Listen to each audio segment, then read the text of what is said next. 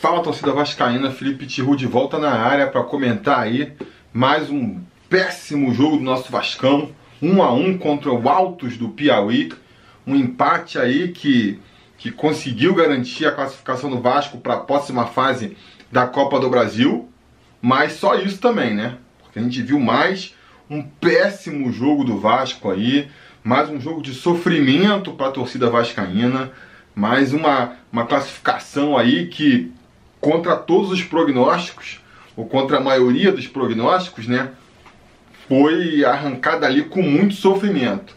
Eu digo contra a maioria porque eu já estava imaginando que ia ser difícil, né?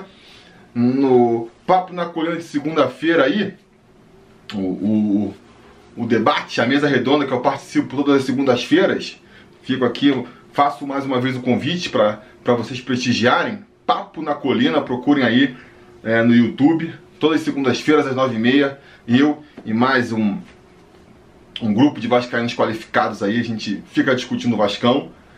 E nessa segunda, eu repito, falei lá, ó, oh, acho que vai ser difícil, acho que vai ser no sacrifício na quarta-feira, pessoal, não, peraí, altos do Piauí, se o Vasco, pô, sofrer contra altos do Piauí para tudo, e a gente tá vendo aí, né?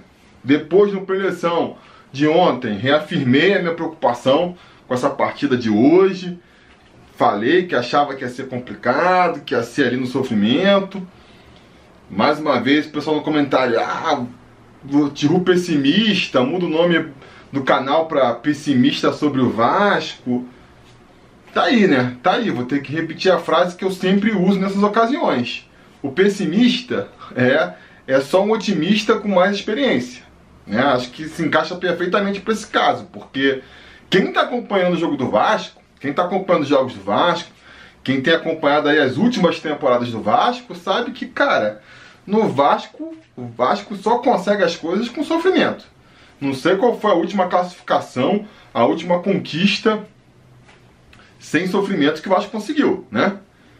Não consigo me lembrar. Por que vocês achariam que ia ser diferente dessa vez? Com esse começo péssimo de ano aí, por que, que vocês acharam que, que poderia ser diferente, né? Então, assim, é, o Vasco, inclusive o estilo que a partida foi, né?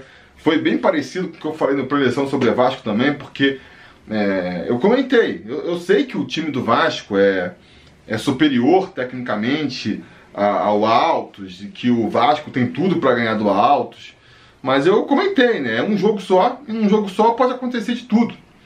E, e foi meio que a gente viu no primeiro tempo, né? O Vasco mesmo jogando mal, mesmo, fazendo uma apresentação ali bem abaixo da crítica, ainda conseguiu é, se impor em cima do Altos, né? Conseguiu criar algumas chances de gol, teve Potales perdeu um gol praticamente debaixo das traves, Marrone perdeu o gol, até o Cano perdendo o gol, né? Então, o azar ali também contribuindo, e aí de repente no meio do primeiro tempo, uma bola vadia alçada ali na área do Vasco, o Marrone vai subir lá em cima para tirar de casquinha. A bola bate e em vez de sair para linha de fundo, vai no ângulo do Fernando Miguel, sem chances para o Fernando Miguel. 1 a 0, 1 a 0 pro Altos, aí que eu pensei, bom, agora que a vaca foi pro brejo mesmo, o time já vem mal, né? Vai sentir ali o nervosismo. Mas felizmente não. Foi ali o melhor momento do Vasco na partida foi ali no final do primeiro tempo. Do momento em que sofre o gol até conseguir encontrar o empate. O Vasco realmente, é, ao invés de se abalar, não. É, chamou ali os seus brios, foi para cima é, do Altos, conseguiu, continuou criando muitas chances de gol ali, perdendo uma chance atrás da outra. Melhor momento do Vasco na partida, repito. O Altos também começou a mostrar toda a sua fragilidade, né? Dando muito espaço para o Vasco, o Vasco conseguindo puxar uns contra-ataques Vê se pode uma coisa dessa. Altos, um time, claramente o time inferior ali na, na disputa, consegue sair na frente contra o Vasco, em vez de tentar se fechar ali atrás, né? Fazer um esquema para segurar um empate, isso foi uma coisa que eu temi também, né? Falei, pronto, agora que sou. Vasco já tá já com um jogo mais aberto, já tá perdendo um, uma baciela de gols. Agora que o Altos vai se fechar lá atrás para tentar segurar essa vitória aí, agora que vai ficar difícil. Mas não, o Altos continuou dando todo o espaço do mundo. o Vasco vai conseguir, depois de perder mais algumas chances, o um empate no lance simplesmente contra-ataque até, né? O, o Thales pega a bola ali, vai cortando pelo meio, acha o cano livre pela esquerda, ele só teve o trabalho de ajeitar ali e mandar para o fundo da rede. Uh, um gol ali bem providencial no finalzinho do primeiro tempo, o Vasco pôde ir mais tranquilo pro vestiário, né? Ou menos, menos nervoso, né? Que nem o pessoal apontou no Twitter. Então, assim, ali naquele momento, o momento que eu me permiti ser otimista na noite de hoje foi no final do primeiro tempo. Eu falei, bom, a questão do nervosismo aí tá resolvida, o Vasco vai pro intervalo com um resultado que o classifica para a próxima fase, então não tem por que ficar naquele desespero de, de, de lutar contra o relógio, né? O time do, do Alto já mostrou aí toda a sua falta de qualidade, até a falta de preparo físico. O time começou a cansar e no primeiro tempo você viu que dá para ver que o Alto já estava cansado. Então pensei, bom, segundo tempo, o Vasco vai naturalmente aí conseguir achar mais uns dois, três gols, vai até conseguir construir uma goleada involuntária, né? Vai ver, o cara vai ver no final do, do, do jogo, Vasco 4x1, 5x1, vai pensar que foi uma exibição de gala do Vasco. Nem foi o caso. Pensei que isso pudesse acontecer, né? Olha só como a gente, até um macaco velho aqui, pessimista que nem eu, às vezes se deixa entusiasmar pelo Vasco. Porque o segundo tempo foi aquela tragédia que a gente viu. O Vasco voltou a jogar tão mal quanto no início do primeiro tempo. O, o Altos falando, Vasco, vem cá, faz um gol na gente. E o Vasco, não, sou incapaz de fazer uma coisa dessas. Nem as declarações infelizes do presidente do Altos aí, falando que não deixar o Vasco treinar. Teve essa história, não sei se você soube, pô, o Altos não deixou o Vasco treinar no estádio na véspera. Nem isso, esse, essa falta de respeito com o Vasco serviu ali para motivar os jogadores, pelo visto. Então continuaram perdendo gol atrás de gol, né? O Abel vai fazer aquelas substituições de praxe dele lá também. É, parece que já cristalizou o time titular e quem entra, né? São aquelas substituições de sempre. Entrou é, o Juninho no lugar do Marco Júnior, entrou o Vinícius, aí teve uma mudança, né? O Vinícius normalmente entraria no lugar do Thales, entrou no lugar do. Não, entraria no lugar do Marrone, né? Acabou entrando no lugar do Thales. Podemos aqui também é, ficar aqui imaginando por que, que teria sido escolhido Thales e não Marrone. Posso fazer aqui uma teoria, é, pode ser uma questão psicológica, que nem o Léo de Carmona falou, uma transmissão, para tentar dar mais moral para o Marrone, né, dar mais confiança para o Marrone, que, que começou mal e está sendo perseguido pela torcida. Pode ser uma questão tática mesmo, afinal de contas o Marrone ele recompõe melhor o time, ele marca melhor, né? Então você, o Thales não marca tanto. O Germancano até roubou umas bolas hoje, mas ele fica lá na frente. Aí você tira o, Ma, o Marrone, que faz justamente essa recomposição, para botar o Vinícius, que é mais um que não marca, de repente, o Abel tinha medo de perder meio campo, né? E mal ou bem, um resultado classificava o Vasco. Ou então, a hipótese mais provável é uma hipótese de saúde, né? Uma hipótese de saúde, eu acho que o Thales, que já tinha sido poupado contra a Portuguesa, porque já estava com uma, um problema físico ou de estafa, pode ter sentido, né? E, e, e por isso, ou então já estava planejado que ele ia jogar mesmo os 90 minutos e por isso saiu. Eu li aí no Twitter que, que ele saiu mancando, né? Então, acho que se eu fosse escolher uma dessas três possibilidades aí, eu escolheria essa questão física mesmo, né? O fato é que essas mudanças não surtiram efeito no Vasco, nem o Juninho, nem também o Vinícius é, mudaram o estilo de jogo, né? Acabou fazendo um jogo ruim também. É, torcida do Vasco bota muito. Agora o, o menino da vez é o Vinícius, né? O Marrone não presta, o Thales já vi gente falando que não presta também.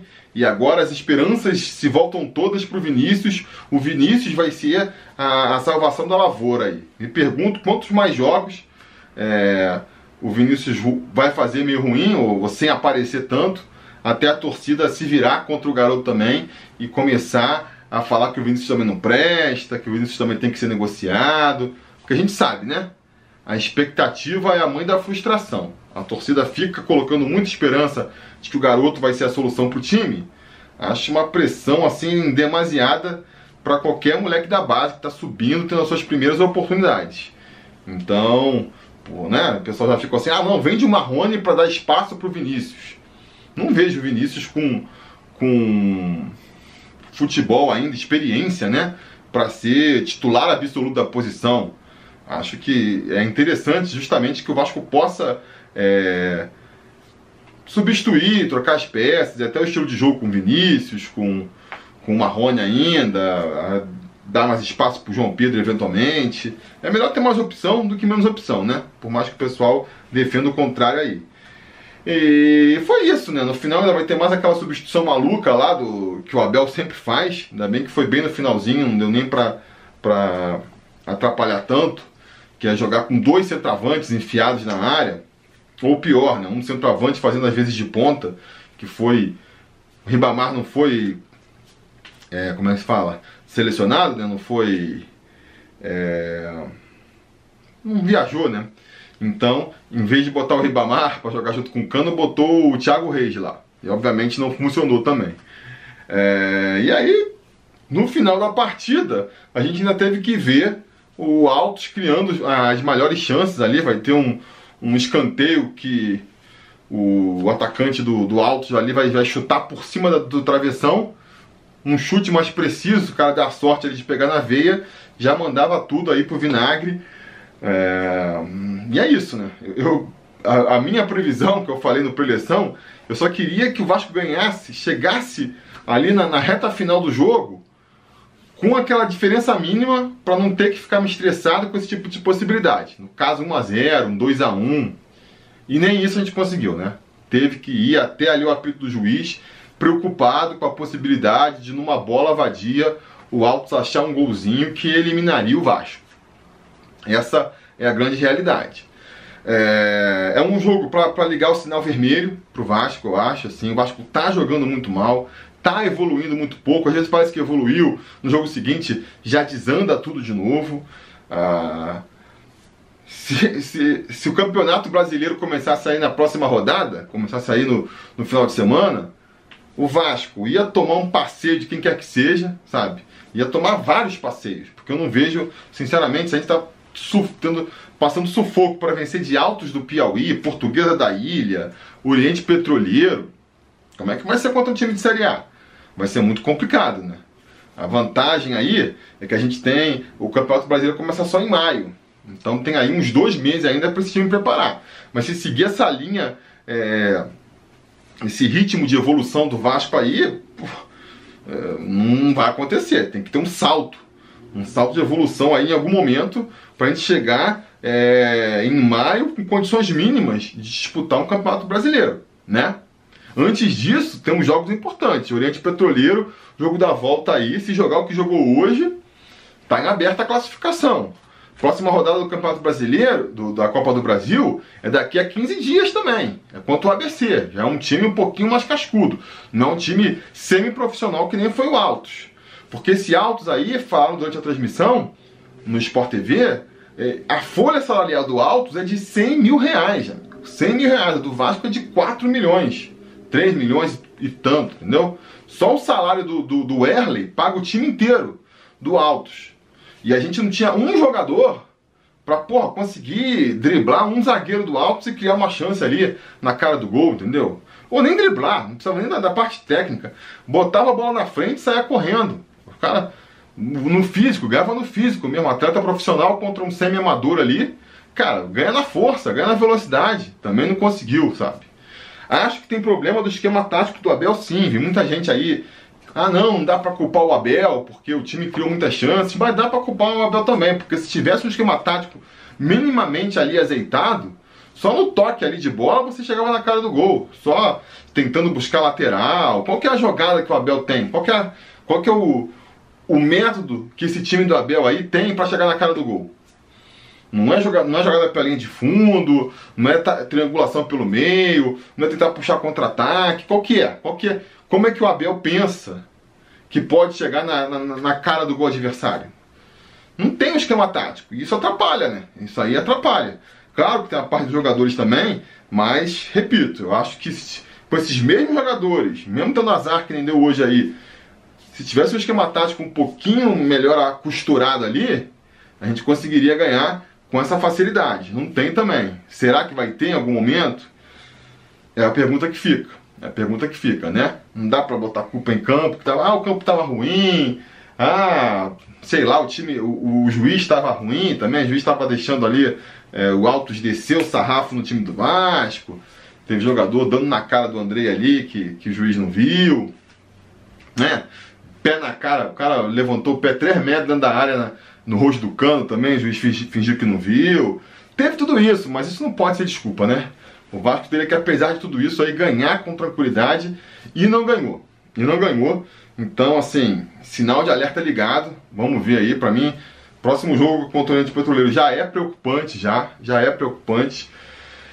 E vamos ver, né? Vamos ver. É, o tempo, é que nem eu falo, né? O, o único conforto que o Vascaíno pode ter é que para o Campeonato Brasileiro, que é a competição que realmente falta, tem um espaço ainda aí, um tempo para preparar. Mas a cada nova partida que o Vasco não mostra nenhuma evolução, é uma partida a menos até chegar lá na estreia do Campeonato Brasileiro, né? Então, isso é de é, realmente de se preocupar, beleza? Eu vou deixar aqui para vocês dois vídeos, um vídeo meu do preleção, falando aí as minhas expectativas sobre esse jogo, para vocês verem como eu realmente já imaginava que ia ser sofrimento. E esse aqui falando sobre por que o Vasco não deve vender o Marrone e nenhum outro jogador da base que estivesse destacando, sabe? Porque mesmo com, com o Marrone jogando mal assim, eu acho que tem que manter, nem que seja para não vender. Ah, perdeu dinheiro? Perdeu. Melhor do que ficar vendendo o Marrone aí a, a troco de banana, né? Se vier uma proposta decente, claro, aí tem que vender, aí não vai ter nenhum jogador inegociável. Talvez só o Cano, Germancano, pelo amor de Deus, Vascão, segura até o final do contrato, que é quem está salvando, é quem está salvando esse início de temporada aí. Beleza? Diga nos comentários a opinião de vocês então, e a gente vai falando.